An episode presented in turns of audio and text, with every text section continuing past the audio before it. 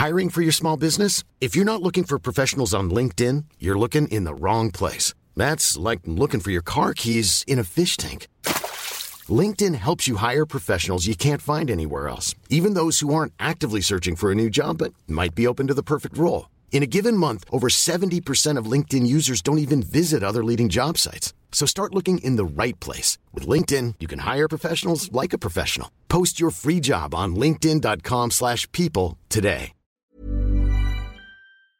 Werbung von Avia Life, einem führenden Schweizer Unternehmen in der Longevity-Forschung. Avea bietet mit Nahrungsergänzungsmitteln effektive Lösungen für gesundes Altern und Verjüngung, damit sich Menschen so lange wie möglich gestärkt, lebendig und jugendlich fühlen. Bei der Entwicklung seiner hochwertigen Supplements nutzt Avea deshalb Inhaltsstoffe, die auf der Basis empirisch zusammengetragener und bewerteter wissenschaftlicher Erkenntnisse ausgewählt werden.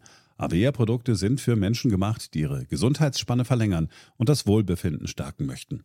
Avea ist mit der Entwicklung des Stabilizers ein Durchbruch in der Blutzuckerregulierung gelungen. Der Stabilizer kombiniert drei kraftvolle natürliche Inhaltsstoffe, die gemeinsam die Aufnahme von Kohlenhydraten aus den Mahlzeiten reduzieren und Blutzuckerschwankungen minimieren. Dadurch können durchschnittlich 40 Prozent der Kohlenhydrate bei der Nahrungsaufnahme blockiert werden. Hohe Blutzuckerwerte und Zuckerabstürze werden so vermieden. Der Stabilizer fördert eine reduzierte Fettspeicherung und unterstützt das Gewichtsmanagement. Er ist also ein guter Wegbegleiter für ein gesünderes Leben. Gerade bei festen kohlenhydratreichen Mahlzeiten wie Geschäftsessen, Geburtstagen oder anderen Feierlichkeiten, bei denen die Ernährung nicht immer optimal ist und zu viel Zucker konsumiert wird, ist der Stabilizer perfekt geeignet. Die einzigartige Formel unterstützt Ihren Körper dabei, einen ausgeglichenen Blutzuckerspiegel aufrechtzuerhalten sorgt für einen verbesserten Energiehaushalt und trägt zu weniger Heißhunger auf Süßes bei. Die Anwendung ist einfach, eine Kapsel 10 Minuten vor einer festen Mahlzeit, maximal zweimal am Tag.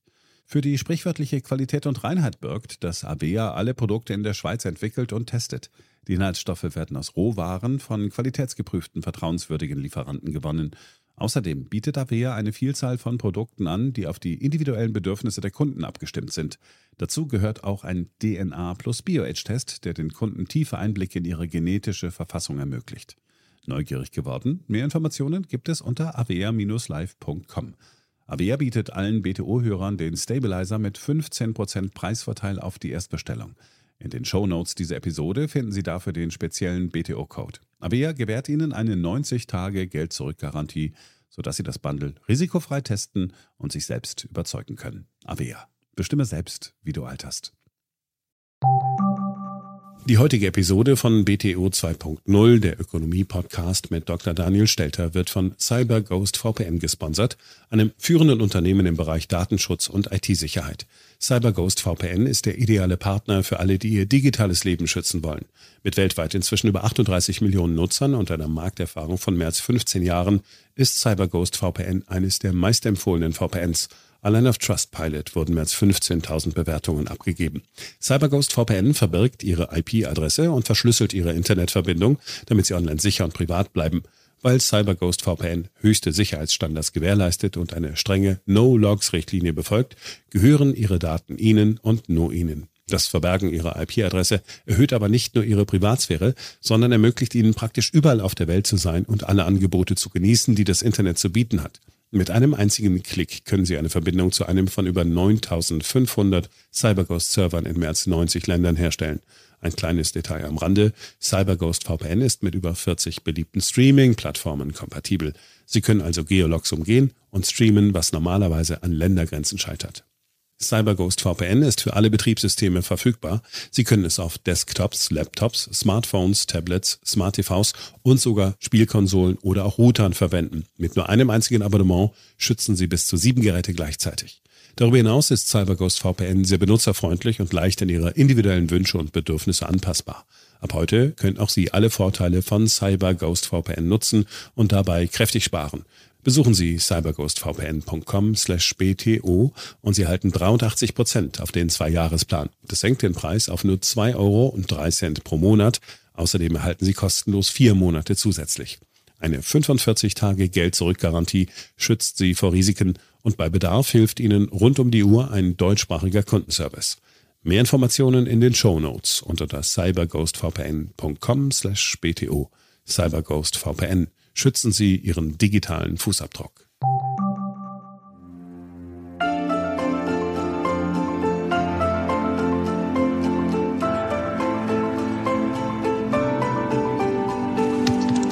BTO Beyond the Obvious 2.0, der Ökonomie-Podcast mit Dr. Daniel Stelter. Featured bei Handelsblatt.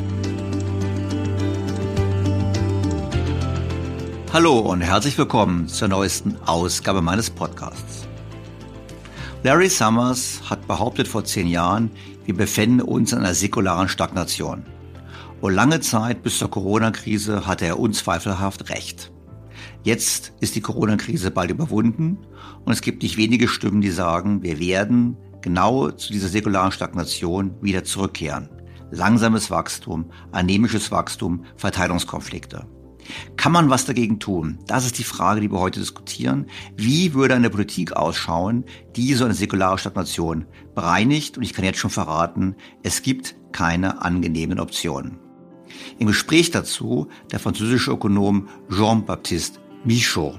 Spannende Folge, fangen wir also an. BTO Beyond the Obvious 2.0 featured bei Handelsblatt. In dieser Woche hat die Bundesbank verkündet, dass sie eine schwarze Null gemacht hat. Allerdings hat sie dafür Rückstellungen von knapp einer Milliarde Euro auflösen müssen, sonst wären die Zahlen rot gewesen. Belastet haben die Bundesbank ihre ausländischen Anleihen. Durch den Zinsanstieg sind die Kurse dieser Anleihen gesunken. Die Zinswende hat auch noch eine andere Folge. Die Bundesbank muss den Banken, die bei ihr Geld parken, inzwischen wieder Zinsen bezahlen. Das war vorher anders. Die Bundesbank kassierte Strafzinsen von den Banken. Bundesbankpräsident Joachim Nagel rechnet mit weiteren Belastungen. In diesem Jahr, vermutet er, könnten die Rücklagen der Bundesbank noch ausreichen. Danach aber würden die Belastungen die finanziellen Puffer der Bundesbank übersteigen, sagt er. BTO-Hörer wissen um die Lage der Notenbanken. In Folge 165 mit dem Titel In der Zinsfalle waren die Folgen der steigenden Zinsen eines der Themen, das war im November des vergangenen Jahres. Und auch kürzlich in Folge 176 standen die Notenbankbilanzen im Mittelpunkt, zu Gast der Ökonom Dr. Ingo Sauer. Das sind zwei Folgen, die angesichts der aktuellen Bundesbankzahlen heute wieder hochaktuell sind. Wenn Sie mögen, hören Sie doch mal rein. Der frühere US-Finanzminister Larry Summers, der auch mal als möglicher Präsident der US-Notenbank gehandelt wurde, hat im November 2013 bei einer Konferenz des Internationalen Währungsfonds eine viel beachtete Rede gehalten. Medien in aller Welt haben darüber berichtet, von der Financial Times bis zu Spiegel Online. Das liegt an der Sprengkraft seiner Aussagen. Secular stagnation. Imagine a situation where natural and equilibrium interest rates have fallen significantly below zero. Then conventional macroeconomic thinking leaves us in a very serious problem because we all seem to agree that whereas you can keep the federal funds rate at a low level forever, it's much harder to do extraordinary measures beyond that forever. But the underlying problem may be there forever. we may well need in the years ahead to think about how we manage an economy in which the zero nominal interest rate is a chronic and systemic inhibitor of economic activity, holding our economies back below their potential. Die Argumentation geht im Kern so. Laut Summers stand die Weltwirtschaft damals vor einer jahrzehntelangen Phase der Stagnation. Die Ursache dafür sieht er im Überhang an Ersparnissen, der nicht ausreichend zu Investitionen führt. Sichtbar war das für ihn am Ungleichgewicht von Ersparnis und Investitionen und vor allem an den anhaltenden Handelsungleichgewichten. Also China, Japan, Deutschland als Sparer auf der einen Seite und die USA, Großbritannien und die Peripherie Europas als Schuldner auf der anderen Seite. Und dieser Sparnisüberhang führt nicht zu ausreichend tiefen Zinsen, um die Investitionen zu stimulieren. Einfach deshalb, weil die Zinsen schon sehr tief waren und weil auch die Inflationsraten tief waren. Und die Folge aus Sicht von Larry Summers eine mehrjährige Stagnation. Und in der Tat scheint die Empirie die Argumentation von Summers zu stützen. Die Erholung der westlichen Volkswirtschaften seit der Finanzkrise war sehr schwach. Die meisten Länder lagen bis zur Corona-Epidemie noch weit unter dem Trendwachstum von vor der Finanzkrise. Nun führte Corona zu einem Schock und dann zur Inflation, wie wir wissen, aber ob es zu dauerhaft höherem Wachstum führt, ist zu bezweifeln. Denn es gibt durchaus auch weitere Gründe für geringeres Wachstum, wie Stammhörer dieses Podcasts wissen. Die demografische Entwicklung, die fehlenden Produktivitätsfortschritte, die hohe Verschuldung, die Klimapolitik, um nur einige zu nennen. Die OECD schätzt, dass das Trendwachstum in den zehn Jahren von 2020 bis 2030 in der Eurozone bei durchschnittlich nur 1,2 Prozent pro Jahr liegen wird. Real. Und 1,7 Prozent in den USA. Das Wachstum beim realen Bruttoinlandsprodukt pro Kopf wird noch mehr enttäuschen. In Deutschland erwartet die OECD für dieses Jahrzehnt nur noch rund 0,7 Prozent und in der Eurozone knapp 1 Prozent pro Jahr. Was könnte man dagegen tun? Die Lösungsvorschläge lagen damals auf der Hand und liegen auch heute auf der Hand. Man könnte negative Zinsen probieren. Das haben wir probiert. Und wir haben gesehen, so richtig funktioniert hat es nicht. Sie waren nicht negativ genug, würden die Kritiker sagen. Ich würde sagen, sie haben vor allem dazu beigetragen, Vermögenspreisblasen aufzupumpen und die Vermögensungleichheit deutlich zu erhöhen. Jene, die für negative Zinsen sind, sind natürlich auch für Bargeldverbot, um so eine Flucht zu verhindern und noch negativere Zinsen durchzusetzen. Es gab auch weitere Ideen.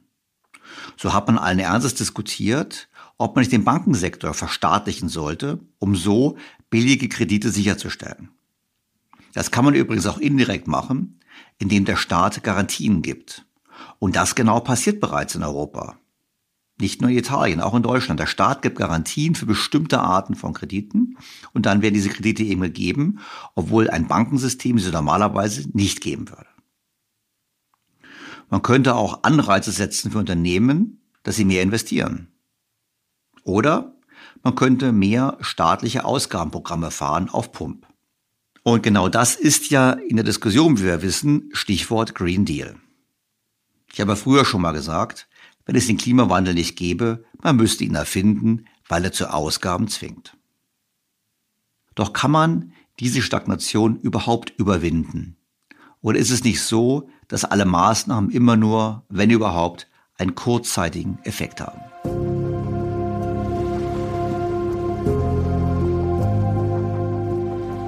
Joachim Clement, dessen Newsletter Clement on Investing ich an dieser Stelle bereits mehrfach empfohlen habe, berichtete im Oktober 2022 über ein Papier des französischen Ökonomen Jean-Baptiste Michaud. Aufhänger waren damals die Turbulenzen aufgrund der wirtschaftspolitischen Vorstellungen der Kurzzeit-Premierministerin Liz Truss in Großbritannien. Wir erinnern uns, Sie wollte mit Steuersenkungen das Wirtschaftswachstum in Großbritannien auf 2,5 Prozent anheben. Die OECD schätzt das Potenzialwachstum im Königreich jedoch nur auf 1,8 Prozent. Das liegt zwar oberhalb dem Wachstum der Eurozone, aber dennoch unter dem, was Liz Truss angestrebt hat. Die Folge, wenn das tatsächliche Wachstum über dem Potenzial liegt, dann kommt es zur Inflation. Das Problem mit dem tiefen Wachstum ist, wenn das Wachstum gering ist, dann ist auch das natürliche Zinsniveau gering. Und das macht die Geldpolitik unwirksam, was wir in den letzten Jahren beobachten konnten. Es führt höchstens zu Blasen, wie ich bereits erwähnt habe. Michaud zeigt nun, dass ein Land mit geringem Potenzialwachstum bestenfalls zwei von drei möglichen Zielen erreichen kann. Welche Ziele sind das? niedrige Inflation, Vollbeschäftigung und eine nachhaltige Staatsverschuldung. Also eine Staatsverschuldung ohne Schneeballsystem bzw. Ponzi-System, wie er schreibt. Was meint er mit einer nachhaltigen Staatsverschuldung ohne Schneeballsystem? Nun, das bedeutet, dass die Regierung Defizite macht, die so niedrig sind, dass sie in ferner Zukunft glaubhaft durch höhere Steuereinnahmen oder staatliche Ausgabenkürzungen zurückgezahlt werden können.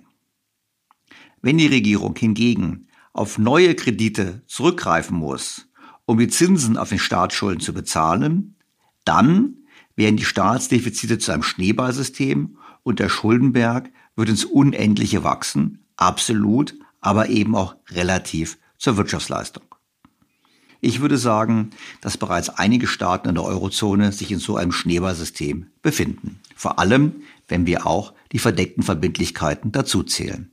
Aber das ist ein anderes Thema, wollen wir uns heute nicht mit beschäftigen. Kommen wir zurück zum Trilemma.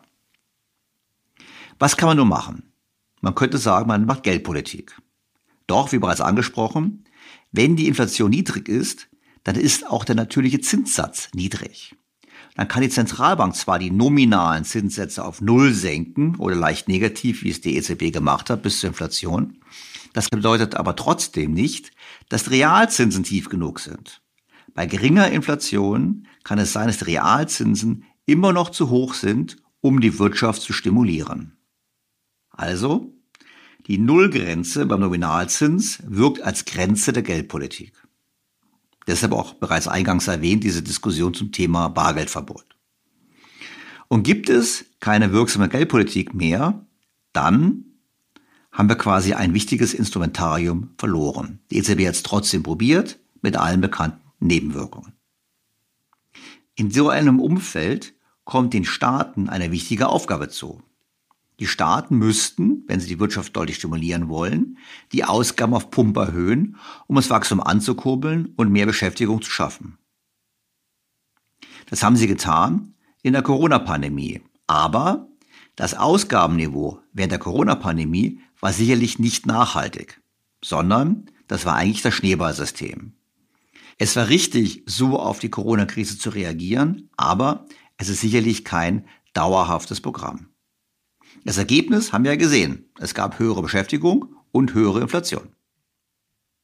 Nun werden aber die meisten Länder in Europa und auch die USA zur relativ soliden Finanzpolitik zurückkehren, eben kein Schneeballsystem machen, und dann gibt es nicht genug Nachfrage und nicht genug Wachstum.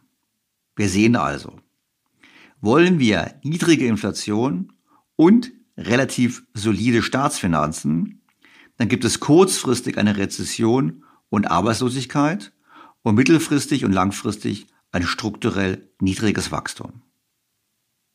Und das ist nicht willkommen, denn niedriges Wachstum bedeutet mehr Verteilungskonflikte. Ich finde es eine sehr spannende Diskussion, dass es im heutigen Umfeld nur möglich sein soll, zwei der drei Ziele zu erreichen. Und deshalb habe ich mich mit Jean-Baptiste Michaud über seine Studie und die Schlussfolgerungen daraus unterhalten.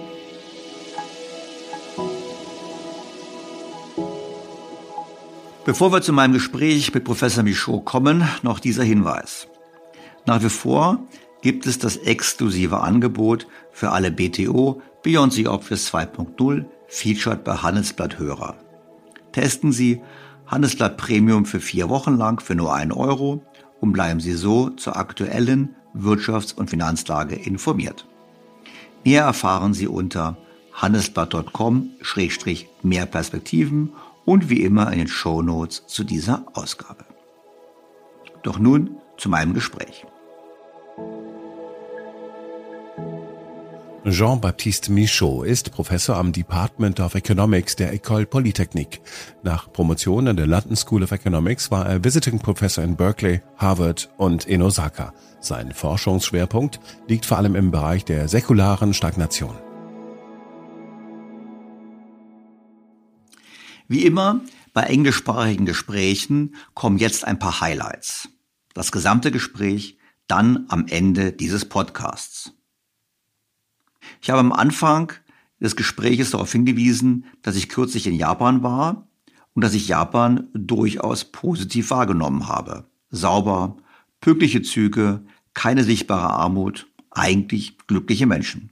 So was ist eigentlich faul mit Japan und warum ist es kein Vorbild für uns? Die Show betont, dass er sich vor allem für die Eurozone interessiert und er glaubt, wir könnten viel von Japan lernen und vor allem lernen, wie wir es nicht machen sollten. Ich interessiere mich für die Eurozone und meine These lautet, um zu verstehen, was in den letzten 15 Jahren in der Eurozone passiert ist, muss man verstehen, was in den letzten 25 oder 30 Jahren in Japan passiert ist. Wenn Sie die Lösung unserer Probleme verstehen wollen, schauen Sie sich vielleicht Amerika an. Wenn Sie sich das Problem ansehen wollen, schauen Sie sich Japan an. Er sieht vor allem eine Parallele in der Alterung. Diese hat entgegen den Annahmen der Ökonomen nicht dazu geführt, dass im Alter weniger gespart wird. Im Gegenteil, die Alten sparen sogar mehr. Japan has been aging faster than uh, faster and before any other uh, Western countries. Japan altet schneller als alle anderen westlichen Länder. Ökonomen hatten erwartet, dass die Menschen für den Ruhestand sparen würden. Aber womit sie nicht gerechnet haben, ist, dass die Leute, wenn sie in Rente sind, weiter sparen. Rentner haben eine hohe Sparquote. Sie sparen vielleicht für die Langzeitpflege und vielleicht noch wichtiger, um ihren Kindern und Enkelkindern etwas zu hinterlassen. Die Folge davon ist, dass Japan unter einem anhaltenden strukturellen Nachfragemangel leidet. Das bedeutet, dass die Fähigkeit der japanischen Wirtschaft Waren und Dienstleistungen zu produzieren, höher ist als die Nachfrage der japanischen Verbraucher nach diesen Waren und Dienstleistungen. Und das führt zu einer schwachen Wirtschaft. Dass dies der Fall ist, kann man an der Inflationsrate ablesen. Die Wirtschaft ist nicht ausgelastet. One indication that such is the case is really the inflation rate. Ein Hinweis darauf, dass dies der Fall ist, ist die Inflationsrate. Die Inflationsrate war in den letzten 25 Jahren extrem niedrig. Selbst jetzt ist sie extrem niedrig, nahe bei 0 Prozent, obwohl jetzt weltweit hoher Inflationsdruck herrscht. Die japanische Inflation ist immer noch ziemlich niedrig. Wie reagieren die Behörden auf niedrige Inflation? Nun, normalerweise senken sie den Zinssatz, um die Menschen vom Sparen abzuhalten und die Unternehmen zu veranlassen, mehr zu investieren. Das Hauptproblem in Bezug auf Japan ist, dass der Zinssatz bis auf 0 Prozent gesenkt wurde. Ein von der Zentralbank festgelegter Zinssatz von 0% klingt nach einer sehr niedrigen Zahl, war aber angesichts des Ausmaßes des Nachfragemangels der japanischen Wirtschaft nicht niedrig genug. Das Ergebnis ist, dass sie in einer Situation landen, die ich als säkulare Stagnation bezeichne. Eine Situation, in der sie nominale Nullzinsen, eine sehr niedrige Inflation, die weit unter dem Inflationsziel der Zentralbank liegt, haben und eine schwache Wirtschaftstätigkeit. Very low inflation, much below the, the, the inflation target of the central bank, and depressed economic activity. Und das ist nicht nur für Michaud überraschend. This is puzzling given the fact that Japan has had not expansionary but super expansionary und das ist verwirrend angesichts der Tatsache, dass Japan nicht expansiv, sondern super expansiv war in der Geld- und Fiskalpolitik, nur um Ihnen zwei Zahlen zu nennen. Zusätzlich zu dem nominalen Zinssatz von 0 Prozent wurde das bereitgestellte Geld verzehnfacht. Normalerweise beträgt die Geldmenge etwa 10 Prozent des Bruttoinlandsproduktes. Es ist mehr als 100 Prozent des BIP. Und die Schuldenquote in Japan liegt bei 250 Prozent, was fast doppelt so hoch ist wie in Italien. Man würde eine hohe Inflation und einen hohen langfristigen Zinssatz erwarten, aber wir sehen nichts dergleichen. Wir sehen trotz dieser super expansiven Geld- und Fiskalpolitik keine Inflation und wir sehen langfristige Zinssätze, die sehr nahe bei Null liegen. Was hätte man denn tun sollen, um die Stagnation zu überwinden? Michaud sieht einen Hebel in den Inflationserwartungen. Die andere Möglichkeit, die Menschen dazu zu bringen, mehr zu konsumieren, ist eine hohe Inflation. Wenn Sie wissen, dass der Preis für Waren und Dienstleistungen um 5% pro Jahr oder 10% pro Jahr steigt, werden Sie irgendwann anfangen, heute zu kaufen, anstatt ein Jahr darauf zu warten, bis die Ware 10% teurer ist. Eine hohe Inflation kann die Nachfrage also tatsächlich ankurbeln, wenn die Wirtschaft lahmt. Daran, denke ich, dürften keine Zweifel bestehen. Das Problem ist aber, dass solange man keine Inflation hat, man den Realzins deutlich senken muss. Weit in den negativen Bereich, um die Wirtschaft anzukurbeln.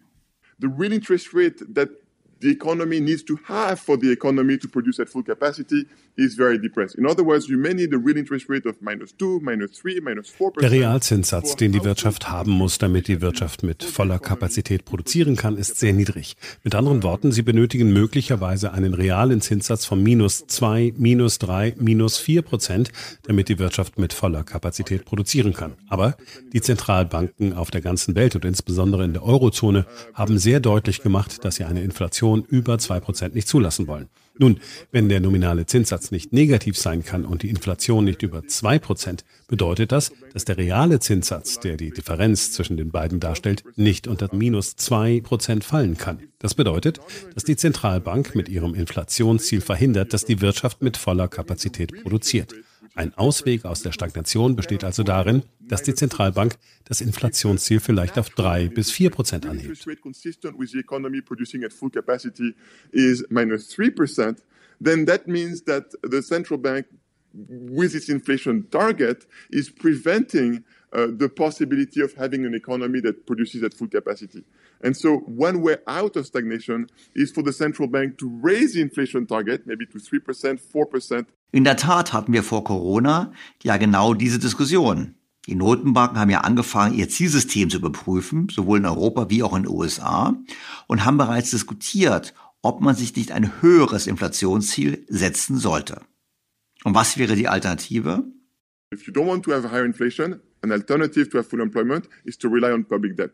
Wer keine höhere Inflation haben will, kann alternativ auf mehr Staatsverschuldung setzen. Die Zinssätze sind sehr niedrig, wenn die Nachfrage gering ist. So wird es für die Regierung leichter, mehr Schulden zu machen.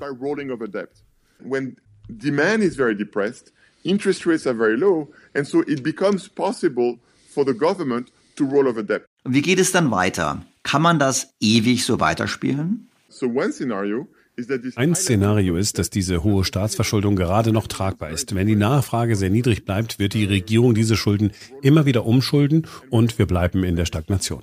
Aber es gibt ein alternatives Szenario. Irgendwann merken die Leute, oh, ich habe eine Menge Ersparnisse angesammelt. Meine Ersparnisse sind im Grunde Bargeld auf Bankkonten und das ist nicht sicher. Wenn die Leute anfangen zu denken, dass das nicht sicher ist, dann wollen sie das Geld loswerden. Die einzige Möglichkeit, dies zu tun, besteht darin, das Geld tatsächlich auszugeben.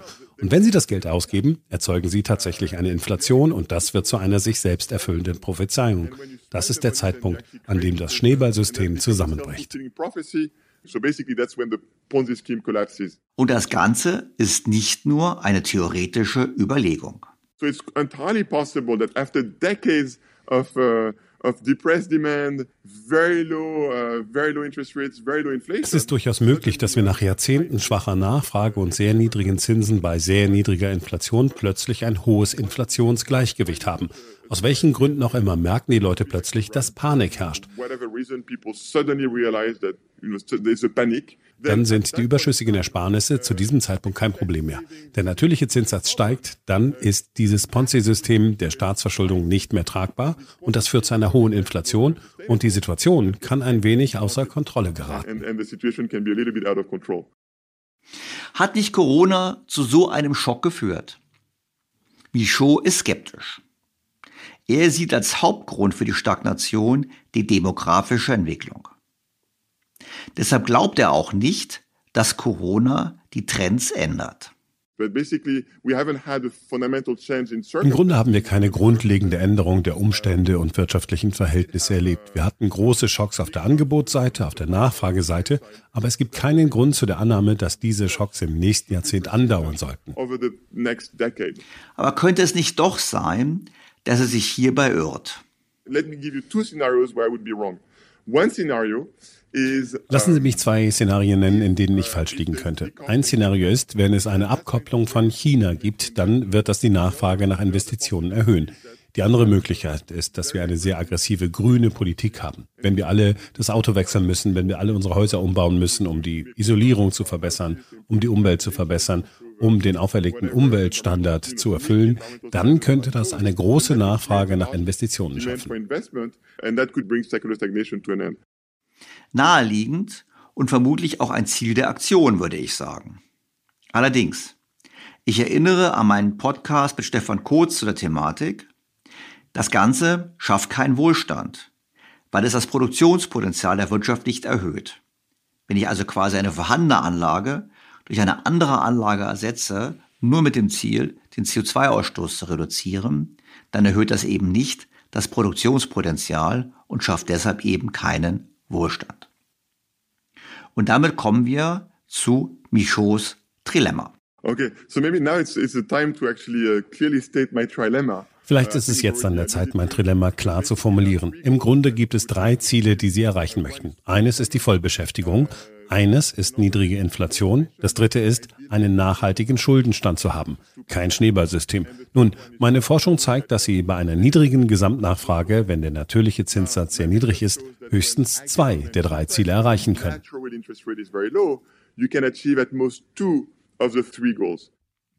Und wenn man nachhaltige Staatsfinanzen und keine Unterbeschäftigung möchte, dann bleibt, so die These hier, nur die Inflation.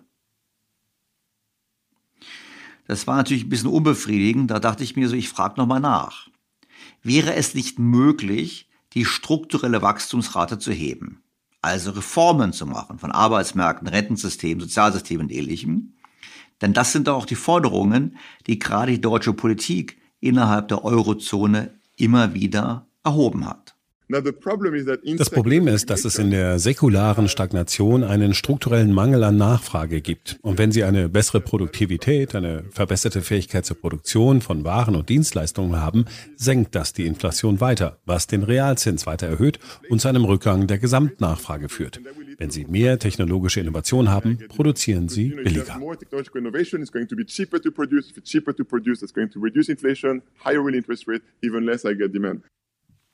Nun, ich persönlich würde sagen, die EZB hat aus meiner Sicht alles versucht, um die Inflationsrate in die Höhe zu treiben. Und jetzt wäre die Frage, wenn wir wirklich in die säkulare Stagnation zurückfallen, wie es dann möglich sein soll, dass die Zentralbanken wieder Inflation erzeugen. Denn offensichtlich genügt es nicht, Geld zu drucken, um Inflation zu erzeugen, denn wenn die Leute es nicht ausgeben, wenn es nicht in der Realwirtschaft ankommt, dann gibt es nicht mehr den Hebel der Geldpolitik. Also woher soll die Inflation dann kommen? Wir wollen das Inflationsziel von, sagen wir, 2% auf 3 oder 4% anheben. Wie erreichen wir das? Ich habe gezeigt, dass die optimale Politik daran besteht, ein massives, massives Niveau an Staatsausgaben zu haben.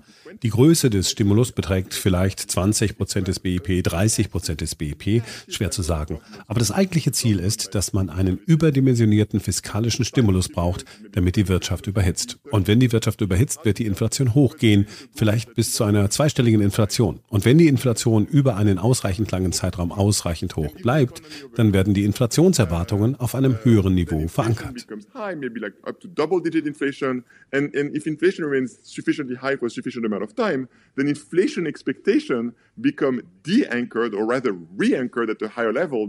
Ich kann mir schwer vorstellen, sehr schwer vorstellen, dass die deutsche Politik einem solchen Vorgehen für die Eurozone offiziell zustimmen würde. Michaud dazu? I think there's a deal to be struck where like uh, uh, Germany agrees for like more expansionary macroeconomic policy ich denke, dass es einen Deal geben muss, bei dem Deutschland einer expansiveren makroökonomischen Politik zustimmt und wir Strukturreformen haben. Das beinhaltet im Grunde einen besseren öffentlichen Sektor mit einem unter Kontrolle zu bringenden Haushaltsdefizit und die Reform unseres Arbeitsmarktes.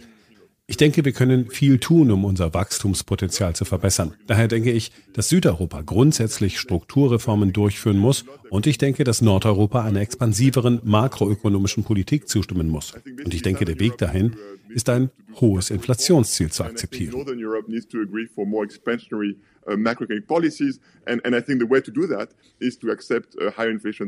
Und wenn wir es nicht machen, was wäre, wenn wir nicht diesen Weg gehen? Was ist dann sein Szenario?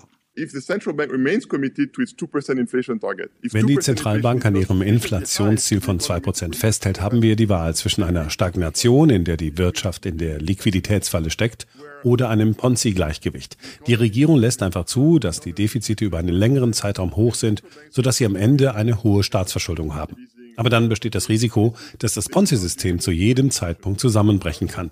Und wenn es zusammenbricht, haben sie viel zu viel Inflation. Das ist eine fiskalische Inflation, die auch für die Zentralbank nicht mehr zu kontrollieren ist. Ich denke, dass dies ein starkes Argument für eine Anhebung des Inflationsziels ist.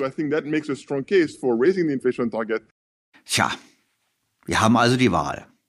Mehr Inflation heute oder nicht nachhaltige Staatsfinanzen, die am Ende in eine nicht mehr von der Zentralbank zu beherrschende Inflation münden.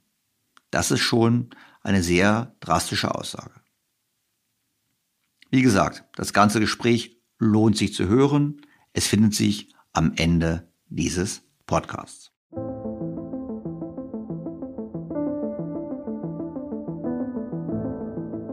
Japan ist anders, wie wir gerade gehört haben. Joachim Clement wirft in seinem bereits erwähnten Blogbeitrag die Frage auf, warum denn Japan einen anderen Weg gehen konnte als Liz Truss. Truss wollte ja wie Japan Staatsschulden machen, um auf diese Art und Weise die Wirtschaft zu beleben. Aber die Kapitalmärkte machten nicht mit. Das Pfund stürzte ab, die Staatsanleihen wurden verkauft. Die Ursache ist interessant. Beide Länder, Japan wie auch Großbritannien, verschulden sich in eigener Währung. Also, die Anhänger der Modern Monetary Theory würden sagen, wo ist das Problem? Solange man sich in eigener Währung verschuldet, kann man ja nicht pleite machen. Auch in Japan sind die Staatsschulden alles andere als nachhaltig. Wir wissen, es gibt tiefe Inflation. Wir wissen, es gibt geringe Arbeitslosigkeit. Aber der Staat fährt jedes Jahr Defizite in der Größenordnung von 6 bis 8 Prozent des Bruttoinlandsproduktes und die Staatsschulden liegen mittlerweile bei rund 260 Prozent des Bruttoinlandsproduktes. Da fragt man sich, da hätte doch eigentlich in Japan von Seiten der Kapitalmärkte eine ähnliche Reaktion erfolgen müssen, und zwar schon vor Jahren wie in Großbritannien unter Liz Truss. Dass dies nicht passiert ist, hat damit zu tun, dass Japan gesamthaft einen Leistungsbilanzüberschuss von fast zwei Prozent des Bruttoinlandsproduktes aufweist. Mit anderen Worten, Japan ist ein Nettokreditgeber für die Welt und um dieses Geld von den japanischen Institutionen, also Unternehmen, Lebensversicherungen und so weiter und Haushalten zu erhalten, müssen Ausländer japanische Yen akzeptieren. Will man das nicht, dann verzichtet man letztlich auf japanische Investitionen. Und das will man ja auch nicht. Und Clement arbeitet heraus und sagt, hier liegt der entscheidende Unterschied. Japan ist ein Kapitalexporteur. Großbritannien hingegen hat bereits seit Jahren ein immer größeres Leistungsbilanzdefizit und hängt deshalb von ausländischem Geld ab. Das ist der große Unterschied, weshalb eben Japaner das machen konnten und die Briten eben nicht. Doch ist damit eigentlich alles in Butter in Japan?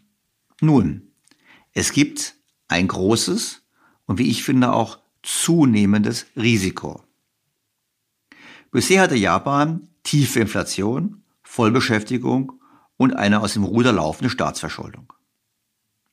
Wenn nun die Inflation anzieht, und das tut sie in der Tat, dann kann die Notenbank nicht mehr wie bisher als großer Käufer von Staatsanleihen auftreten, weil dann die Gefahr aufkommt, dass das eintritt, was Michaud in unserem Gespräch so beschrieben hat. So it's entirely possible that after decades of, uh, of depressed demand, Uh, es ist durchaus möglich, dass wir nach Jahrzehnten schwacher Nachfrage und sehr niedrigen Zinsen bei sehr niedriger Inflation plötzlich ein hohes Inflationsgleichgewicht haben. Aus welchen Gründen auch immer merken die Leute plötzlich, dass Panik herrscht. Dann sind die überschüssigen Ersparnisse zu diesem Zeitpunkt kein Problem mehr. Der natürliche Zinssatz steigt, dann ist dieses Ponzi-System der Staatsverschuldung nicht mehr tragbar und das führt zu einer hohen Inflation und die Situation kann ein wenig außer Kontrolle geraten. Inflation in Japan? Ja, in der Tat könnte es dazu kommen. Gunther Schnabel, Professor an der Universität Leipzig und bereits zweimal hier zu Gast, hat im Herbst in einem Beitrag für das East Asia Forum Folgendes festgestellt. Wenn die Gewerkschaften höhere Löhne fordern, könnte eine Preis-Lohn-Spirale folgen. Wenn die Regierung die Inflation weiterhin durch Subventionen verbirgt, wird sich der Teufelskreis aus steigender Staatsverschuldung und monetärer Expansion beschleunigen und die Glaubwürdigkeit des Yen weiter untergraben. Wenn die Bank of Japan die Zinssätze erhöht, um die Abwertung des Yen einzudämmen, wird die Zinslast der Regierung steigen und eine Staatsschuldenkrise drohen. Japan sitzt in der Falle. Um zu entkommen, müssten schrittweise Zinserhöhungen und erhebliche Kürzungen der Staatsausgaben umgesetzt werden. Die notwendigen Reformen wirken wie politischer Selbstmord. Japan muss möglicherweise erst eine längere Inflationsphase durchstehen, um die immense Staatsschuldenlast abzubauen, bevor es die notwendigen Reformen umsetzen kann. Klar ist auf jeden Fall, dass der japanische Yen im letzten Jahr deutlich an Wert verloren hat, weil die Bank of Japan trotz gestiegener Zinsen im Rest der Welt und trotz der bereits auch in Japan anziehenden Inflation an ihrer ultralockeren Politik festgehalten hat. Vor allem an der Politik der sogenannten Yield Curve Control. Damit ist gemeint, dass die Notenbank nicht nur die kurzfristigen Zinsen beeinflusst, sondern auch die langfristigen. Also im Prinzip sagen die, die Zinsen für zehnjährige Staatsanleihen liegen auf diesem Niveau, für achtjährige auf diesem Niveau, für sechsjährige auf diesem Niveau etc. Die setzen im Prinzip das Niveau fest und stellen es sicher, indem sie zu einem bestimmten Zinssatz unbeschränkt Anleihen kaufen, so sie angeboten werden. Und das wussten sie in der Vergangenheit fast nicht. Die Androhung, es zu tun, hat genügt. Doch im Dezember wurde überraschend angekündigt, dass die Zinsen etwas steigen dürfen. Und damit kam es plötzlich zu einem enormen Verkaufsdruck bei den Anleihen. Und das führte dazu, dass die Bank of Japan massiv intervenieren musste. So hat sie seit dem 20. Dezember, als es bekannt gegeben hat, für 30,4 Billionen Yen Staatsanleihen gekauft. Oder anders ausgedrückt, Seit Anfang Dezember ist die Bilanzsumme der japanischen Notenbank um umgerechnet 614 Milliarden US-Dollar oder 12,2 Prozent gestiegen. Nach Berechnungen des Internationalen Währungsfonds hält die japanische Notenbank nun etwa 70 Prozent der ausstehenden fünf- und zehnjährigen japanischen Staatsanleihen. Man kann es auch übersetzen ein paar weitere solche Monate und die japanische Notenbank ist der alleinige Gläubiger des japanischen Staates. Da werden durchaus Erinnerungen an das Gespräch mit Ingo Sauerbach. Doch was passiert, wenn die Bank of Japan plötzlich ernsthaft die Inflation bekämpfen muss? Es melden sich immer mehr besorgte Stimmen, die sagen, es könnte sein, dass es zu einer ganz, ganz großen Trendwende im globalen Finanzsystem kommt. Seit Jahrzehnten ist Japan die Quelle billiger Liquidität. Das heißt, man leiht sich Geld in Yen und legt es anders an, meinetwegen in brasilianischen Staatsanleihen. Und jetzt droht dieser Prozess sich umzukehren. Und die Finanzmärkte machen sich Sorgen, dass das Geld, statt aus Japan wegzufließen, wieder nach Japan zurückfließt. Und wie groß die Sorgen sind, zeigt dieser Kommentar aus der Financial Times.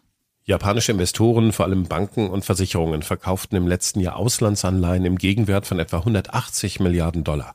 Das ist ein Zeichen dafür, dass heimische Investoren ein Ende der Zinskurvenkontrolle erwarten. Eine solche Trendwende wird erhebliche Auswirkungen auf die globale Marktliquidität haben. Das gilt für den US-Treasury-Markt, wo Japan der größte einzelne ausländische Inhaber ist, würde aber auch Druck auf andere, kleinere Anleihenmärkte ausüben. Japanische Investoren halten in Australien, Neuseeland und Teilen Westeuropas Marktanteile im hohen ein- bis niedrigen zweistelligen Bereich.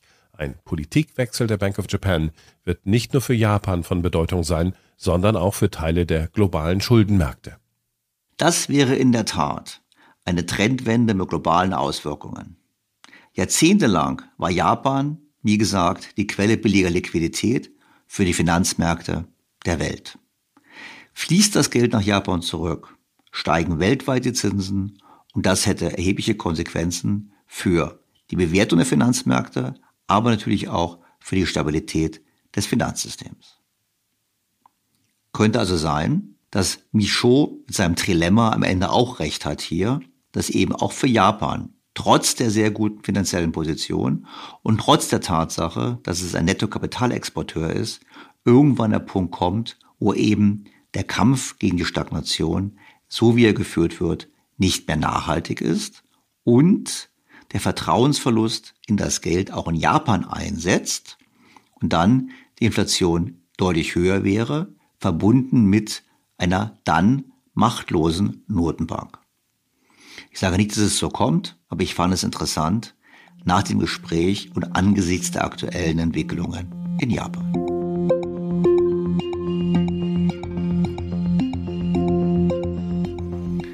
Kurz vor Schluss noch eine Hörerfrage.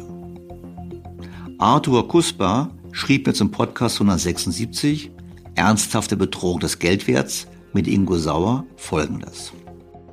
Weil die Deutsche Bundesbank nach einem angenommenen Austritt Italiens aus dem Euro und dem Zusammenbruch des Euro-Währungsraumes so viel schlechter als die anderen Zentralbanken im bisherigen Euroraum dastünde, wird die These aufgestellt, dass die Bundesbank eine der schlechtesten Bilanzen unter den neuen Zentralbanken hätte. Vermutlich wäre ihr Eigenkapital negativ.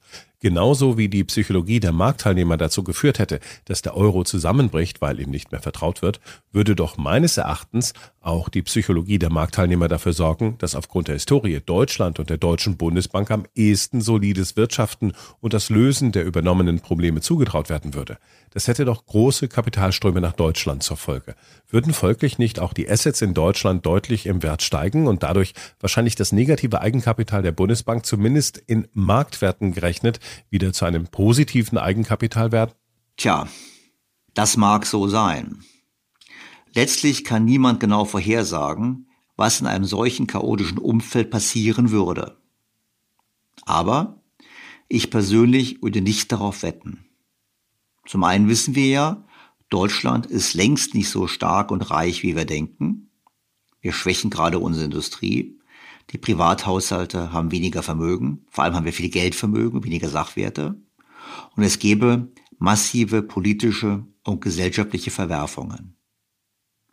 Die deutschen Privathaushalte werden bei einem Zerfall des Euros die ganz großen Verlierer sein. Aufgrund der Art und Weise, wie wir unser Geld anlegen. Und wir haben ja eine Politik in Deutschland, die immer nur in Belastung und Umverteilung denkt und nicht in Schutz und Aufbau von Wohlstand und Vermögen. Und deshalb würde ich nicht darauf wetten, dass Deutschland dann zu dieser Stärke zurückfindet und entsprechend positiv beurteilt wird. Ich persönlich würde eher außerhalb der EU diversifizieren mit meiner Geldanlage. Aber wie gesagt, das ist kein Tipp, denn das hier ist kein Geldanlage-Podcast.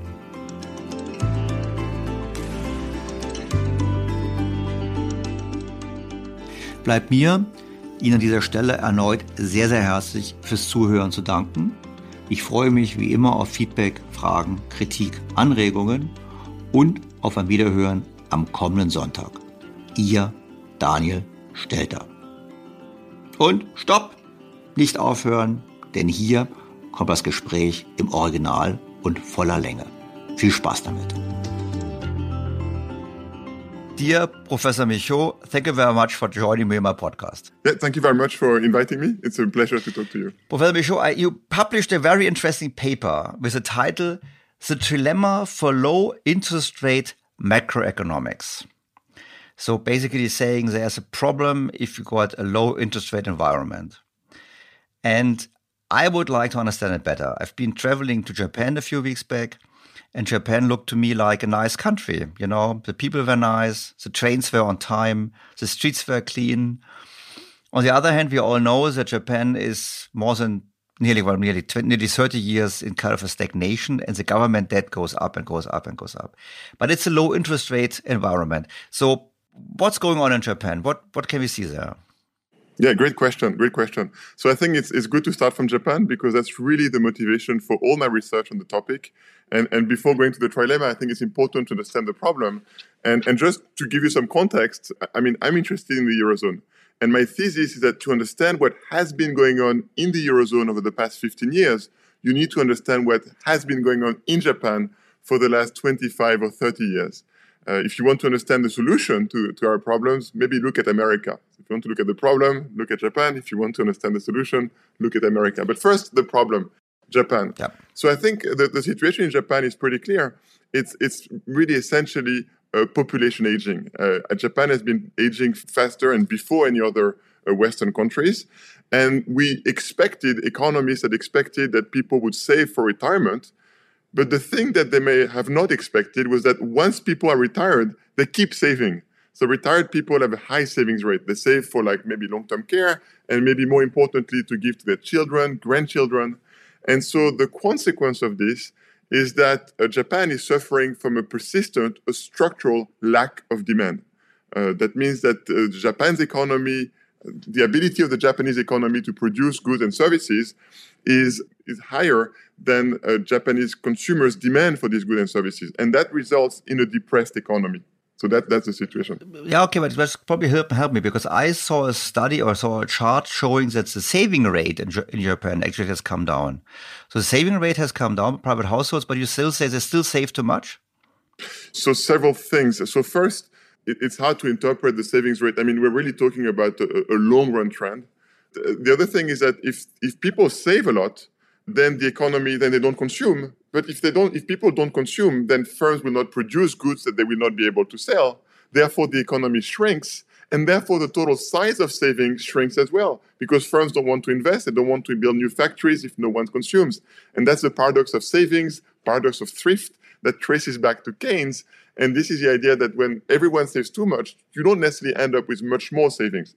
Now, having said that, Japan is, a, is, a, is an open economy, and one way to save is to is to purchase assets from abroad. And Japan does have a large current account surplus, and that's also a sign that the economy has a high supply of savings. Yeah, but okay, Japan has a high supply of savings. The Japanese invest abroad. At the same time, they've got a strong industrial base and they export lots of goods. So we had um, we have a, a, country which is basically having not such a high growth rate because of demographics, but it's exporting lots lots of goods, like the Germans, by the way. Do you will we will exactly, German. Sure. So we export lots of stuff. So you could also say, well, everything is fine, but still the government runs huge deficits and has built up a huge debt pile. Is it a problem, and was it inevitable? Okay, so so so now, how does the economy respond when you have a, a lack of demand? When you have a structural lack of demand, that means the economy does not produce at full capacity. That means that growth is not as strong as it should be. And so the, the one indication that such is the case is really the inflation rate. And really, the thing about Japan is that its inflation rate over the past 25 years has been extremely slow. Even now, it's extremely low, close to 0%. Even now, there are, there are high inflationary pressures around the world, Japanese inflation is still actually pretty low. How do authorities respond to, to low inflation? Well, typically they raise the, they reduce the interest rate in order to, to discourage people from savings and to induce firms to invest more.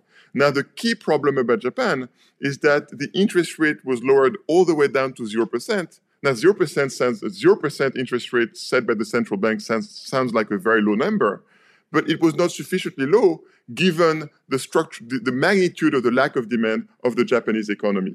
And so the result from this is that you end up in what I, what, what I call secular stagnation, which is a situation where you have zero nominal interest rates, very low inflation, much below the, the, the, inflation target of the central bank, and depressed economic activity. And now this is puzzling given the fact that Japan has had not expansionary, but super expansionary monetary and fiscal policy. Just to give you uh, two numbers, the first on the monetary side, on top of the nominal interest rate being equal to 0%, the money supplied has been increased tenfold Usually the money supply is like 10% of GDP. It's like more than 100% of GDP. And the debt to GDP ratio in Japan is 250%, which is twice as high as Italy. You would expect from this high inflation and high long-term interest rate, but we see nothing of the kind. We see, despite this super expansionary monetary and fiscal policy, we see no inflation or very low inflation, and we see long-term interest rates uh, which are very close to zero that's the situation that I call secular stagnation and that my research uh, tries to, to understand. And basically, you say because they save too much, they consume not enough. And therefore, the government is consuming instead of the private households and the companies. We have to keep in mind, I think, that, you know, why Japan came into this is demographics, but also because they had this huge bubble which burst in 1989. And they basically were over leveraged, so companies had to deleverage over, over decades. Was there an alternative for Japan? Because you said now we, we described what happened companies had to deleverage, private households probably as well. They kept on saving. They pushed more into being an export dependent country as even more than before. And the government spent a lot of money each year to keep up demand. Look, I traveled through Japan. I said it's a great country. So you don't feel that there's a problem. Huh? So the question is, was it the right way or should they have done something else? So first on, on the bubble, the, the thing is that often when you have a structural lack of demand, as you get into secular stagnation, before getting into secular stagnation, you have a large bubble. And in fact, before Europe got into secular, Europe and to some extent the United States got into secular stagnation, there was a large bubble, a housing bubble with the financial crisis of 2008. And in both cases, what happens is that people stop consuming and, then, and then they rely on credit for, uh, you know, they try the, the people who don't want to consume try to lend to those who are willing to consume and then you end up with an over leveraged economy and and just, just postpone the problem but eventually there's a point of reckoning where the whole thing uh, collapses and you end up in, in, in stagnation. Now what should japan do in that situation? And one thing it has done of course is to have high budget deficits and that was clearly a boost to aggregate demand. But there's another solution that I want to talk about first, which I think is a natural solution, which is to raise inflation target of the central bank. Now, there are two ways to induce people to consume more. One way is to reduce the interest rate so that you are discouraged from savings. But the other way to um, induce people to consume more is to have high inflation. If you know that price of goods and services increases by 5% per year or 10% per year, at some point, you, you're going to buy whatever you want now rather than wait for a year for the good to be 10% more expensive. So high inflation can actually boost aggregate demand once the economy is at the zero bound with a depressed economic activity. I don't want to be too technical, but basically, uh, what's really important, I've talked about interest rate, I've talked about inflation. I think the one distinction that is really important is a distinction between the nominal interest rate, which is set by the central bank, and which is the interest rate that you face if you take a loan at, your, at a bank to buy a house or to make whatever investment you want. That's a nominal interest rate set in euros or in yen in Japan, in, in units of currencies. Uh, but what's really important for economic activity is a real interest rate. The real interest rate is a nominal rate in euros net of inflation. And that's what matters. And everything I've been saying so far about a lack of demand can be rephrased as a situation where the natural real interest rate is very depressed. The real interest rate that the economy needs to have for the economy to produce at full capacity is very depressed. In other words, you may need a real interest rate of minus two, minus three, minus four percent for a household to consume sufficiently for the economy to produce at full capacity. Now, if uh, the central bank, okay, central banks have tried to, they have a 2% inflation target. I mean, the target was more than 1% in Japan for many years. It has subsequently been raised to 2%. But central banks around the world, and in particular in the Eurozone, have been very clear that they will not allow inflation to exceed 2%. I mean, currently inflation is higher than this, but still central banks are committed to not allowing inflation to remain above 2% for a large amount of time. Now, if, if the nominal interest rate cannot be negative, inflation cannot be above 2%, that means the real interest rate, which is the difference between the two, cannot fall below minus 2%. If the natural real interest rate, the real interest rate consistent with the economy producing at full capacity is minus 3%, then that means that the central bank with its inflation target is preventing uh, the possibility of having an economy that produces at full capacity. And so one way out of stagnation is for the central bank to raise the inflation target, maybe to 3%, 4%, so that you're further away, that's going to raise the nominal interest rate as well, and you're further away from the zero lower bound and, and from the liquidity trap, where monetary policy becomes out of ammunition and the economy is very depressed. Yeah, before we come to the implications to, of Europe, probably just a, just a last comment on, on Japan. Also, you, you basically you speak about lack of demand and too high savings. And I would say, well, balance sheet repair, uh, deleveraging because I got too high debt. Basically, it's different motivations, but the implication is the same. We have a lack of demand. Now the Japanese went down and you got this trilemma because your trilemma according to your paper is you got uh, three goals and you can only achieve two.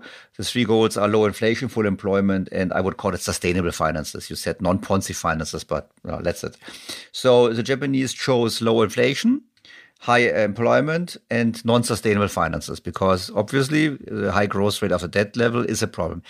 Or is it not a problem? But what's your view concerning the in quote unquote end game for Japan? Because can they continue forever growing debt, or will there be one point in the future when the trust of the public goes away, either in the in the debt uh, serving capacity or into the yen because of the fact that basically the central bank is financing the government, and we've seen already the yen being extremely weak this year. Okay, so so far, uh, what I've discussed, I've really said the solution is to have higher inflation, and so far, more or less, you can start seeing a dilemma. I haven't talked so much about public debt, and I'm coming to that. But so far, you can see the dilemma.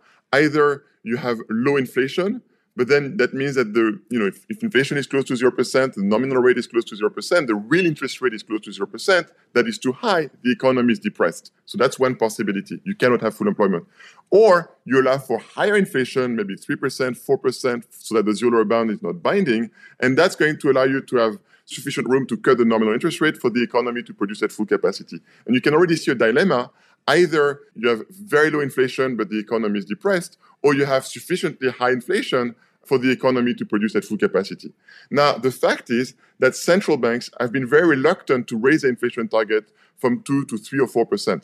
And so there's, in fact, another solution to achieve full employment, which is to, to have public debt. So if you don't want to have higher inflation, an alternative to have full employment is to rely on public debt. So how does it work? Well, basically, the government makes a helicopter drop of money. You just a transfer a cash transfer to household that is financed not by taxes in the future, that is financed by rolling over debt. Now, usually rolling over debt forever is not sustainable. It's, not, it's something you cannot do.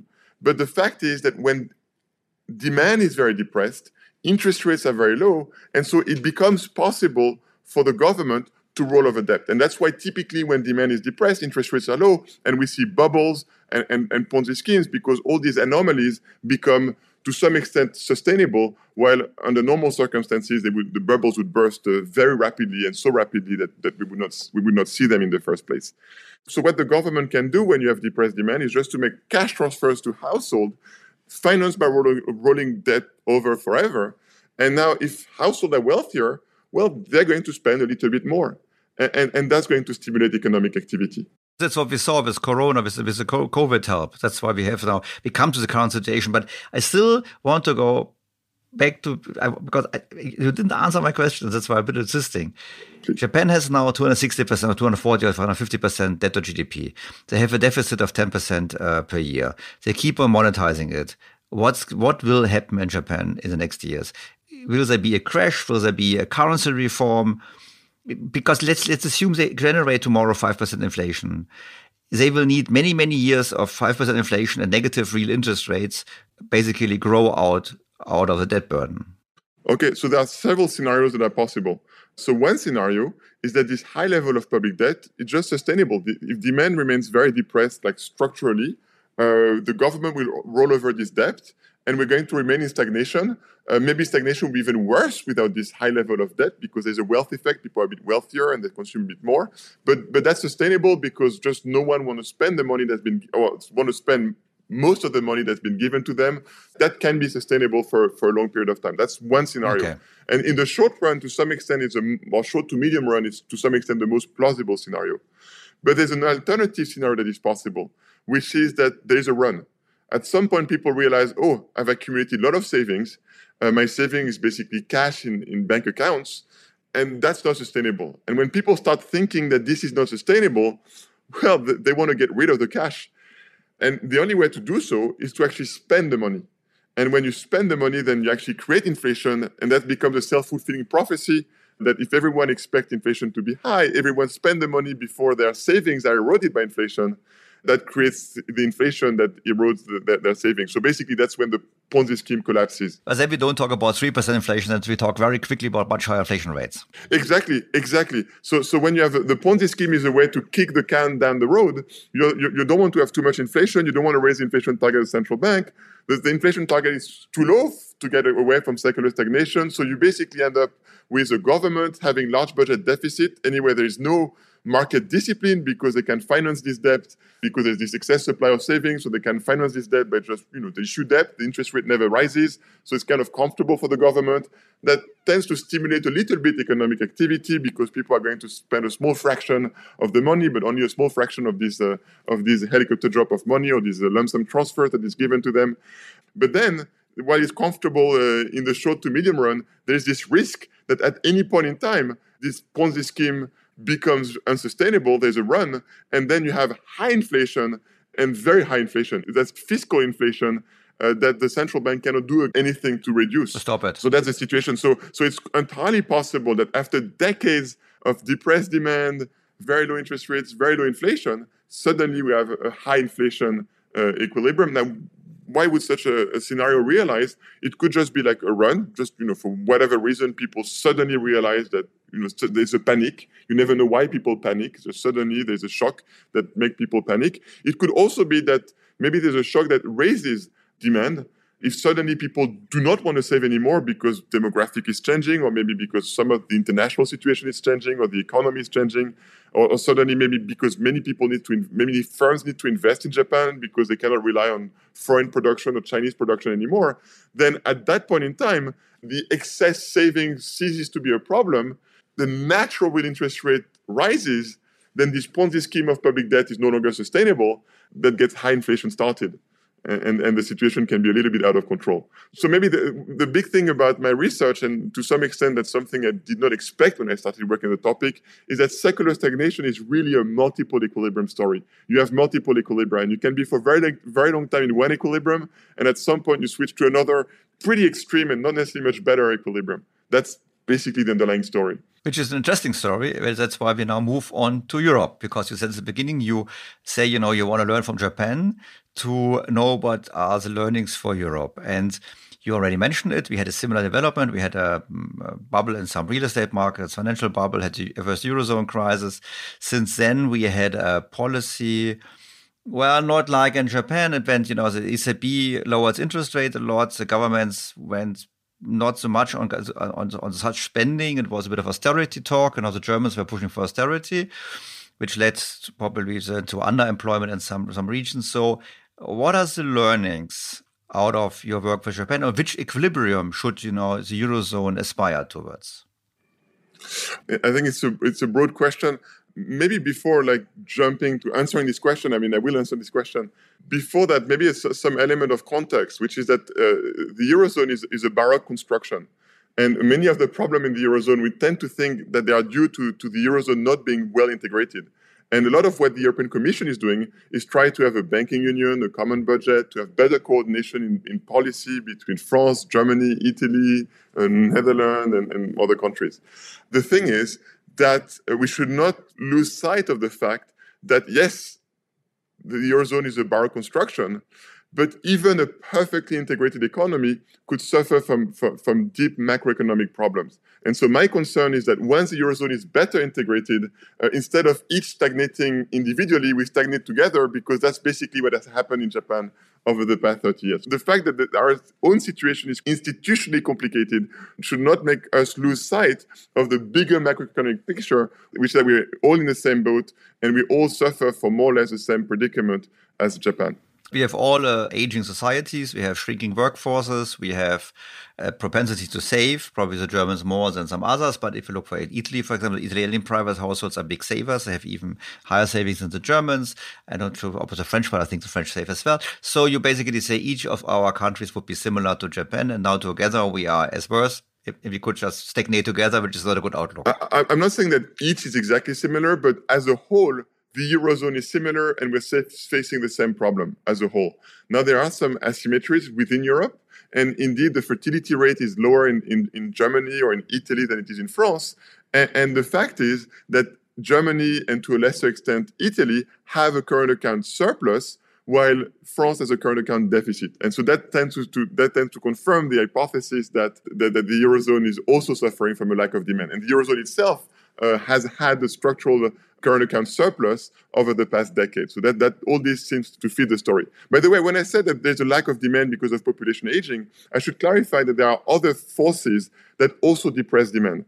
So the other forces that depress demand are a reduced rate of technological progress. If you expect high prosperity 20 years from now, or maybe 10 years from now, uh, then you're going to spend more now because you know that you will able, you will be able to rely on, on higher wages and, and higher prosperity in the future. If you have depressed prospect for growth, then people tend to spend less and to save more. Another factor is that there's a declining demand for investment. First, the industrial sector has shrunk in the eurozone as a whole, and even in industries like machines are expensive, but they're not that expensive. So, so the aggregate demand for investment of firms has declined. So the imbalance between the supply of savings of household and the demand for investment of firms has increased. Uh, another factor, which is which is uh, not so important in in Japan, maybe not so important in, in uh, Europe either, which is probably more important in the US, is rising inequality. Uh, in the US, had has, inequality has been increasing a lot, and that means the purchasing power is in the hands of very wealthy people uh, who do not who have a low marginal propensity to consume, a high propensity to save, and those who would be willing to consume don't have so much money to spend anywhere. Uh, and so that's why you can potentially have a, a excess credit, a, a, credit boom where the rich lend to the poor to try to mask the problem, but eventually it becomes unsustainable and, and you end up in, in stagnation. So mm-hmm. just to say that I think I have emphasized population aging because in my view, this is by large uh, by far the largest factor explaining stagnation. I think there are other factors that explain a structural lack of demand. Now, maybe before answering the question, because you were asking where Europe should go, I think it's important to, uh, to, to understand that the last two or three years have been very special. They've been kind of a break with respect to the trend I've, I've, been discussing so far. And I think it's important to understand what has happened uh, during the COVID pandemic. So, so some of the people were listening might be thinking they were completely uh, out of touch with reality and that the, the topic of the day is very high inflation. I've been talking about low inflation since the beginning of the podcast. But uh, I, I, do think that everything I've been discussing is highly relevant to current circumstances. We just need to make the links uh, properly. So what has happened during the COVID pandemic is that, uh, well, there were lockdowns uh, the economy was closed. We couldn't produce goods and services, but people did receive their salaries. It was funded by governments through debt, uh, but people did receive salaries, and so there was a, the savings rate of household was increased substantially. People just couldn't spend the money, and so of course, when the economy reopened, well, people started spending the money. And so, and so the, the COVID pandemic did create a, a, a fiscal stimulus in effect. This did stimulate aggregate demand substantially. Uh, so, so that's one thing. In the US, they went even further because as the economy was about to escape secular stagnation, they made a massive fiscal stimulus. Uh, they even sent about $2,000 to each American household. So this, this uh, amplified the fiscal support to household during the pandemic. So this led to a very big uh, stimulus to demand. And at the same time, you had a contraction to supply. There were bottlenecks in production chains uh, because the production chains have been so uh, impaired and, and, and uh, impaired by, by, by, the pandemic and so uh, disturbed sorry disturbed by the pandemic. So transportation costs were very high. Chips were like you know firms were running running short of, of chips and, and many of the uh, components they need for production. And, and on top of that at a later stage, we had the war in Ukraine with skyrocketing energy prices, which is a major contractionary supply shock. And so when you simultaneously have an expansionary demand shock and contractionary demand shocks, well, now you, you switch from a situation where you had a lack of demand to a situation where you have excess demand, excess aggregate demand. And when you have excess aggregate demand, inflation rises. And so inflation did rise, and to a large extent, that was predictable given the, the, the circumstances of, of, the pandemic and the large shock that we, had, that we had been facing. Now, to answer the question about where we should go, I think it's important to have the right diagnosis about uh, the current situation where we have like high inflation? Is it because we fundamentally changed to a, move to a different equilibrium, or is it just because a consequence of temporary shock, which were the which were themselves due to, to the COVID pandemic? I tend to go to the latter hypothesis, but basically we haven't had a fundamental change in circumstances, in economic circumstances. We did have a, a, a big shocks on the supply side, on the demand side, but there are no reasons to believe that these shocks should be persistent over the next decade. And so my own assessment is that the natural real interest rate remains very depressed and that aggregate demand remains structurally depressed, even though currently it's high because of the policy that was implemented recently. Now, I can be wrong. Maybe, maybe there's been a big change. Maybe now let me give you two scenarios where I would be wrong.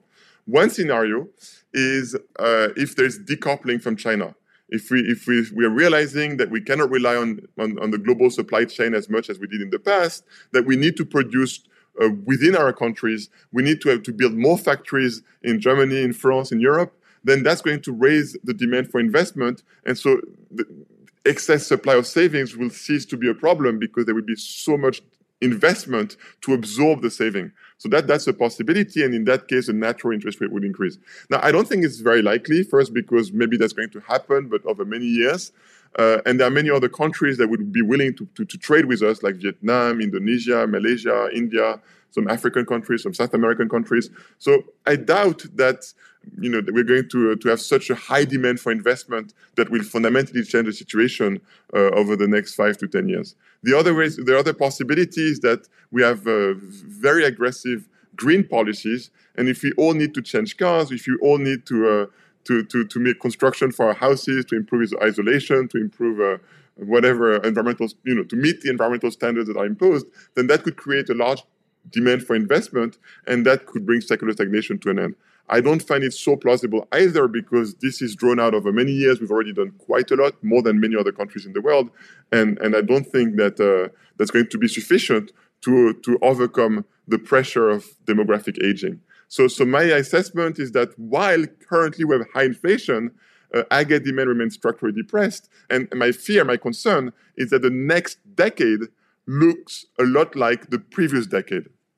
Okay, so maybe I hope. No, it's, this was perfectly clear. I think, you know, we could discuss it now. Um, I would also, like you, I also could say that, you know, of course, our attempts to fight climate change and to invest in green technologies and all these forced investments. So if I have to sell my diesel car and get a new car and so on and so on, that this is going to drive up demand and this also drives up inflation. Or this would also drive up the structural growth rate of the economy, clearly.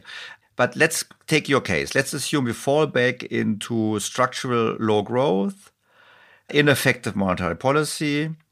I think we have now exchange the eurozone. No one wants to go back to austerity. So I think the Germans are on the defensive here. Um, will we then all become Japanese? Will we then follow the Japanese example and you know keep on making debt, or we just cover it in in, in, do, in doing new debt or taking on new debt on a European level in order to um, show nicer numbers, or what what's the right path forward? Okay, so maybe now it's it's a time to actually uh, clearly state my trilemma. Uh, I think we've already alluded to it. But basically, there are three goals that you would like to achieve. Uh, one is full employment. Another is low inflation, ideally at the inflation target of the central bank, which is 2%. And the third one is to have a low debt level, a sustainable debt level, no Ponzi scheme. Now, my research shows that when aggregate demand is depressed, when the natural interest rate is very low, you can achieve at most two of the following three goals. You can have a Japanese equilibrium where you have secular stagnation. So in that case, you have low inflation and no Ponzi scheme, but you have a depressed uh, economic activity. The second possibility is to be uh, what, what, I call the neoclassical equilibrium, the neoclassical, yeah, neoclassical equilibrium, which is characterized by full employment, no Ponzi, no Ponzi scheme, no Ponzi debt, but the price to pay is to raise the inflation target. You may need three or four percent inflation to be there for the zero bound to be non-binding. And the third possibility is what is to be in the Ponzi equilibrium. And the Ponzi equilibrium, you have both full employment and low inflation, maybe you know close to the two percent target of the central bank. But the price to pay is that you have a Ponzi scheme that can collapse at any moment, as we have discussed so far. That's the Japanese way. Now I have I have several questions. One point is why isn't there a fourth option like raising the real growth potential of an economy? That's known as a paradox of, uh, of toil in the literature, which is that if everyone wants to work harder or if you have technological innovation, so you raise the, the, the ability of the economy to produce goods and services, that will only raise prosperity if this triggers a corresponding rise in aggregate demand. Now, the problem is that in secular stagnation, you have uh, a structural lack of demand. And if you actually, if you have a, if you have better production, you know, a better ability, an enhanced ability to produce goods and services, that will reduce inflation further. That's going to raise the real interest rate, and that will lead to a contraction in aggregate demand. Because you know, if you have more technological innovation, it's going to be cheaper to produce. If it's cheaper to produce, it's going to reduce inflation, higher real interest rate, even less aggregate demand. So I, I am in favor of, of, supply side policy and structural reform. I think in, in, in I think the Germans are complaining uh, about the French and the Italians, and rightly so, that we have uh, rigid labor markets, we have a lot of inefficiencies, and we need to overcome them. I think I'm all for expansionary supply side policies, provided that we address the shortfall in aggregate demand. Otherwise, uh, you know, you can have a great potential, but you're not going to meet it because just people don't want to consume the goods that you're able to produce. So, okay, we've got as a trilemma, we can only reach two of three goals. Okay, the Japanese went for full employment and, full, and low inflation, ended up with high with a non-sustainable government debt. Before Corona, I had the impression that we tried to have sustainable public finances in Europe, at least in most countries. We tried to get full employment, which we didn't get because we didn't manage to get higher inflation rate. Now, I would say, in my view, the ECB has tried everything to bring up the inflation rate. And now the question would be if we really fall back into the secular stagnation, do you believe the central banks will be in a position to generate this inflation? Because just printing money is obviously not enough to generate inflation because if people don't spend it. Does the lever to organize inflation really exist? Yes, so so that's a great question. Uh, just before that, just to clarify, you know, U.S. I think it's not exactly clear whether the uh, the Japanese economy is in the secular stagnation equilibrium or in the Ponzi equilibrium. It's actually, in my view, in between. It has a Ponzi scheme of public debt, but probably not sufficiently large for the economy to produce at full capacity. Yes, the rate of unemployment in Japan has fallen over the past decade following Abenomics, but part-time unemployment has increased a lot. Uh, there was a total absence of inflationary pressure. So that shows that there is still a, a, negative output gap in the in the Japanese economy. So I would think that Japan is in between the Ponzi equilibrium and, and the secular stagnation equilibrium, a combination of these two two extremes. In Europe, I think we have less a, a lower level of debt, and before the COVID pandemic, there were clear signs that uh, economic activity was depressed. But let us now assume that we don't want to have a Ponzi scheme because we think that a Ponzi scheme is uh, is dangerous. If we if we go the Japanese route, maybe we're going to come to regret it eventually. So let's assume that we just want to raise the inflation target to move away from the zero bound, to move away from the liquidity trap, and that's our goal. We want to raise inflation target from let's say two percent to three or four percent. How do we achieve that? That was a topic of, in fact, of my previous paper. I've solved for the optimal fiscal policy under secular stagnation. And that's a paper I, I wrote at the beginning of the pandemic in, in, in, spring 2020. And I show that the optimal policy is to have a massive, massive level of government spending. So the government buy goods and services. The, you know, the size of the stimulus is maybe 20% of GDP, 30% of GDP. It's hard to tell. But really the goal is that you want to have an oversized fiscal stimulus so that the economy overheats. And if the economy overheats, then inflation becomes high, maybe like up to double digit inflation. And, and if inflation remains sufficiently high for a sufficient amount of time, then inflation expectation become de-anchored or rather re-anchored at a higher level. People were bargaining for wages on the basis of one or two percent expected inflation. But if inflation is high for, for, for some times, for one or two years or three years, then uh, then inflation expectation become anchored at like four four plus four five percent. Uh, and at that point in time, you're away from the zero bound and you're away from secular stagnation, and you can have full employment, no Ponzi scheme, but the price to pay is to have persistently higher inflation. Now, the funny thing is that my, my, my paper was an academic paper. It was science fiction at the time. Six months later, uh, the US government did exactly that policy. When Biden came to power, he made a huge fiscal stimulus. And there was a debate among academics. Some said, well, people will never spend the money, there will be no inflation. Well, there had been a decade with very little inflation despite a large budget deficit, so it was maybe reasonable to think that. Other economists, like Larry Summers or Olivier Blanchard, were saying the stimulus is so large that we're going to have some inflation, and therefore it's too large. I was in agreement with the latter group of people, but in my view, that was desirable because it was desirable to um, overheat economic activity, such as to to have, such as to raise inflation and to re-anchor inflation expectation to a higher level. And uh, once inflation is is really high, uh, then you can choose to remain there. You just need to raise the inflation target. So far, the U.S. government has done exactly that policy, except for the last step, because it has not been willing uh, to raise its inflation target. But they discussed it. The Fed already discussed it. Funny enough, before Corona, they discussed to, to raise the inflation target towards four percent. And so, and sorry for, for weighing in here, but you know, it sounds to me like Macron should not always talk about um, more debt on a European level. Uh, and you know, and having a debt union and transfer union, which he pushes for, uh, he should offer a big bargain to Germany and say, we do this one additional push be it on a European level, to push up inflation rates sustainably. And then we go for four or five percent. You Germans won't like it, but four or five percent is better than the alternative. And then when we do it, then we will commit towards um, stopping the French government Ponzi scheme because the French government is also rising continuously. First you nodded, and now you are shaking your head. So what? No, no, no. I, I mean, fully. no, no, I'm absolutely in full agreement with this. I think I think there's a deal to be struck where like uh, Germany agrees for like more expansionary macroeconomic policy And in exchange of this, we have structural reform, and that that involves uh, having you know, well, basically a, a better run public sector uh, with, with a, a, budget deficit that comes under control, and reforming our labor market, reforming, you know, just you know, deregulating what needs to be done. Of course, there's some regulation that needs to be uh, that needs to be kept in place. But I think we, we, there's a lot that we can do to improve our growth potential. And so I think basically Southern Europe needs to uh, needs to, to do structural reforms, and I think Northern Europe needs to agree for more expansionary macroeconomic policies. And, and I think the way to do that is to to to to, to accept a higher inflation target. Now, what, what's really hard is to get inflation started. Now, it turns out. but now, now it started. Exactly. So now, so so when you start from very low inflation, the prospect of, of spending 20 or 30 percent of, of GDP to have to overheat the economy sounds really daunting. And I understand that politicians are, are reluctant to implement this policy.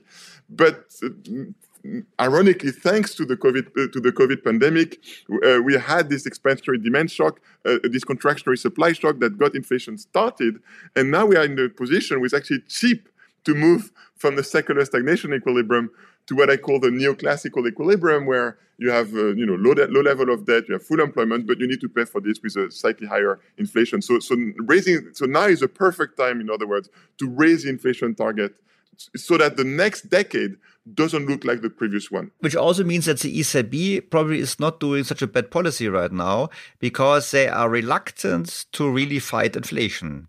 So is this uh, is there is there an agenda? Okay, yeah, we can speculate. Is there an agenda saying, well, we try now to not be too strict in fighting inflation in order to help the public develop inflation expectations? So, so at first, I think that's why central banks were, were very were very slow to respond to inflation. When inflation started showing up, usually central banks respond very quickly. In the United States, in the eurozone, central banks have been very slow to respond to rising inflationary pressures. And I think the reason for this is that they don't want to admit it, but central banks have been traumatized by a decade where they did everything they could, but they couldn't raise inflation to target. Inflation, core inflation was 1%, the inflation target was 2%, and that was a, that was a, a, a big defeat for central banking. I mean, central banks were, were used to being control and to, to achieve that target. And, and the fact that they couldn't raise inflation were, implied that they were very happy, very, they were very happy to, to get inflation started in the first place. Now it's getting really high, so they have to respond somehow. Uh, but it's true that like the, the, the ECB is responding slowly. I think it's not completely clear about where it wants to be in the over the medium to long run. Uh, does it want to take this opportunity to raise inflation to a permanently higher level? It has not said so. Apparently, behind closed doors, there are some discussions to, uh, to, to raise inflation target. It could also be that they never officially raise inflation target, but everyone is happy with like three or four percent inflation, and we never acknowledge that we uh, allowed this to happen where it's not the target. Uh, so I think there's some confusion about exactly where to go. I think another reason why uh, the ECB is not responding too aggressively is because the nature of the shock we're facing is quite different from the nature of the shock that the United States is facing. The, in, in, the United States, if you have high inflation, it's really mostly because of expansionary demand shock, because of the large stimulus, not so much because of contractionary supply shocks. I mean, the bottlenecks in supply chain have been solved, and they're not directly affected by the war in Ukraine. I mean, they are indirectly affected, but not clearly not as much as, as Europe. In Europe, we had less stimulus, uh, so aggregate demand was less stimulated, uh, but we have a much larger contraction in aggregate supply. And so I think the case for independently of any wills to uh, to raise inflation target, uh, I think I think the case for contractionary policy in, in, in, Europe is much lower uh, than than, than, in the US. And so that's why the ECB is, lo- is slower to, to raise its inflation target. Another issue is that uh, wage inflation is high in the US, it's not so high in Europe. Uh, and so even if, the, if, even if the ECB was saying, "Oh, now we're going to uh, we're going to aim for like three or four percent inflation," it could be that inflation expectation. I mean, the the, um, the de-anchoring of inflation expectation has not been sufficiently large uh, to be able to achieve that target. Maybe we need this extra kick. Maybe we need to be lenient, and, and maybe the ECB needs to keep interest rates quite low uh, uh, in order to allow inflation to remain sufficiently high for sufficient long, large amount of time to to prime the pump. Uh, the idea is really to prime the pump. Once uh, once you've done this pump priming policy, you know then you, you can be uh, you can really do whatever is necessary to achieve your, your higher target. But initially, before you've primed the pump, you want to make sure that uh, inflation is sufficiently high for a sufficiently long amount of time. Professor Michau, the summary is we have a choice. High unemployment, we don't want.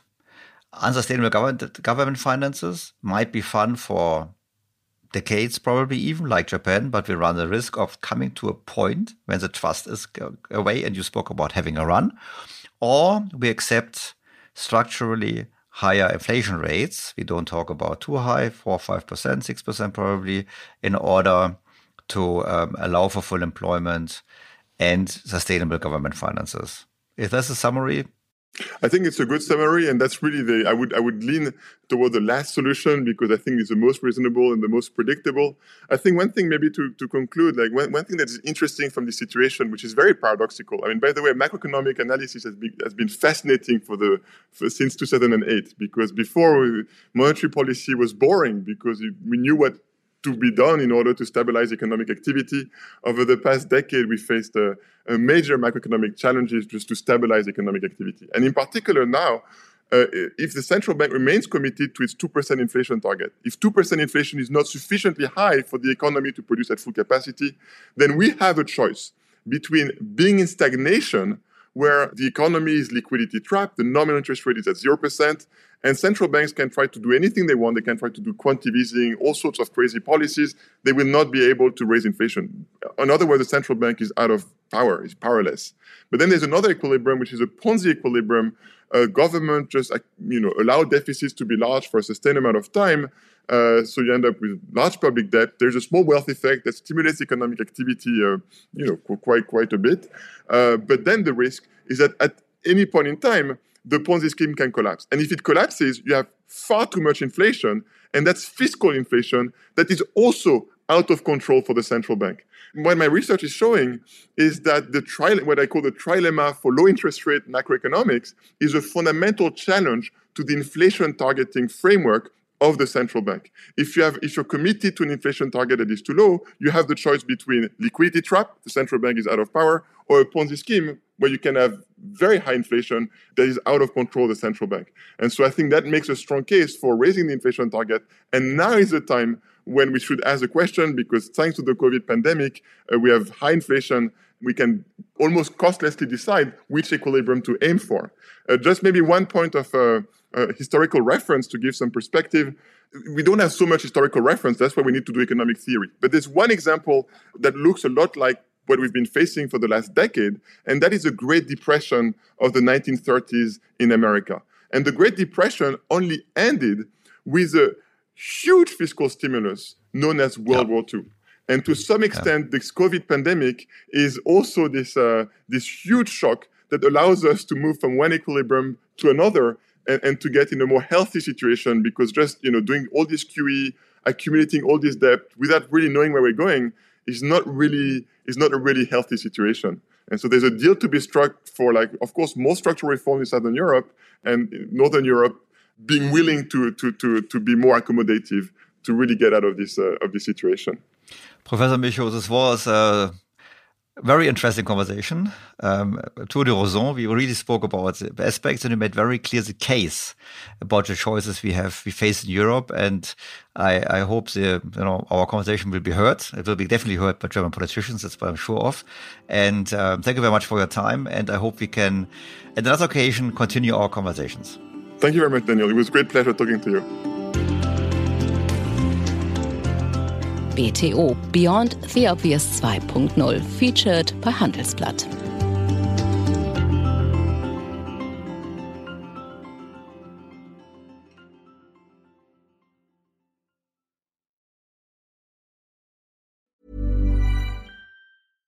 Was ist noch besser als ein guter Plan? Die Möglichkeit, ihn zu ändern. Mit integrierter KI bietet Workday kontinuierliche Innovationen, die Ihnen helfen, agil zu bleiben, egal was passiert. Workday, the finance and HR system for a changing world.